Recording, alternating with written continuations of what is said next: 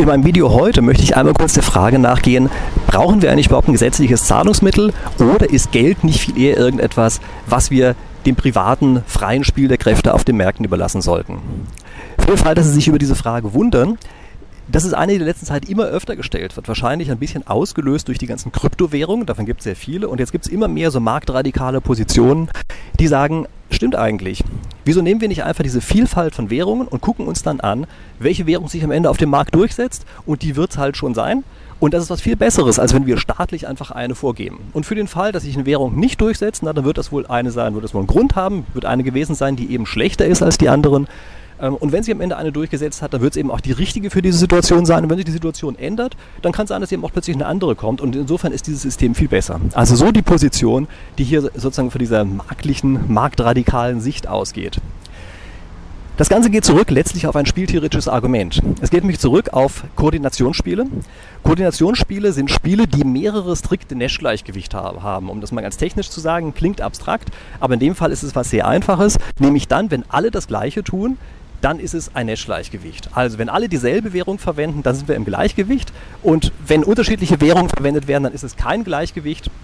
Ähm, dafür können sich nämlich viele besser stellen, indem sie einfach zu der Währung gehen, die im viel verwendet wird.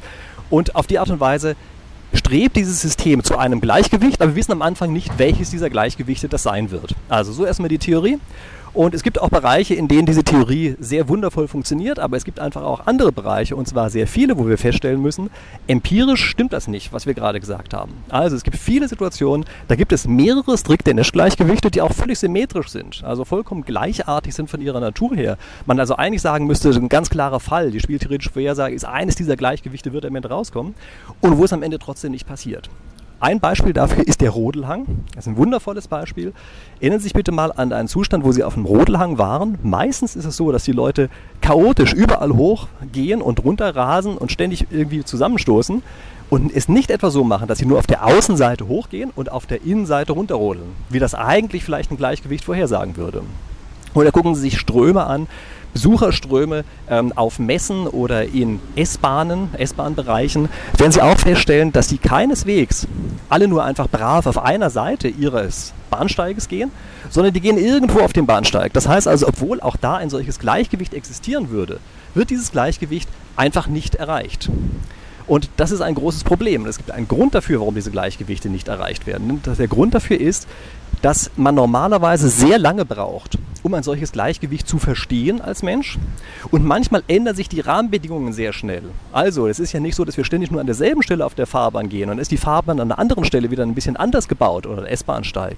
Und es ist jedes Mal eine etwas neue Situation, die eben, wenn sie nicht klar geregelt ist, dazu führt, dass es sehr lange dauern würde, bis wir das lernen.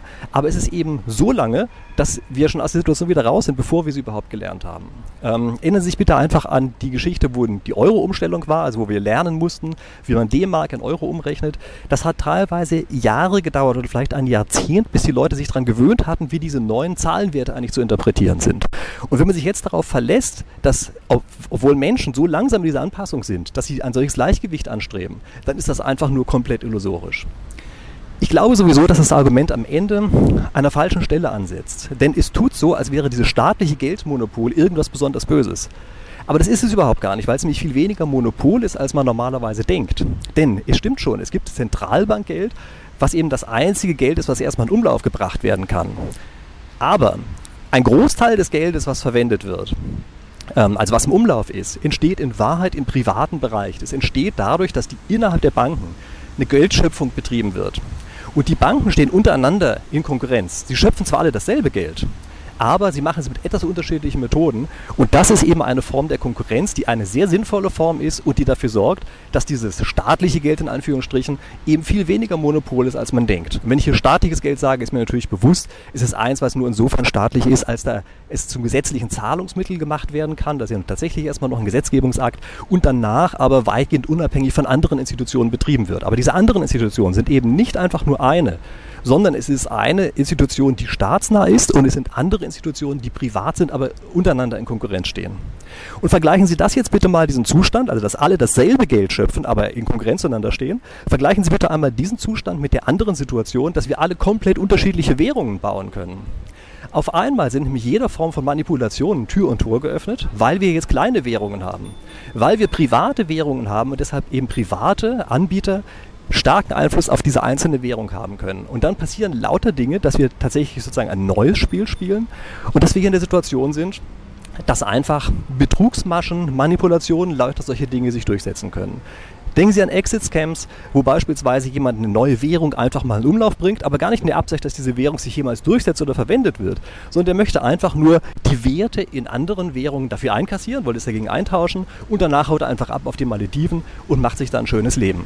Und glauben Sie bitte nicht, dass das, was ich jetzt gerade gesagt habe, nur an Kryptowährungen liegt. Also es ist natürlich ein Fall, der uns sehr stark in Erinnerung ist, ähm, dadurch, dass wir bei Kryptowährungen auf solche Dinge gelegentlich gestoßen sind. Aber das ist überhaupt nicht essentiell dafür.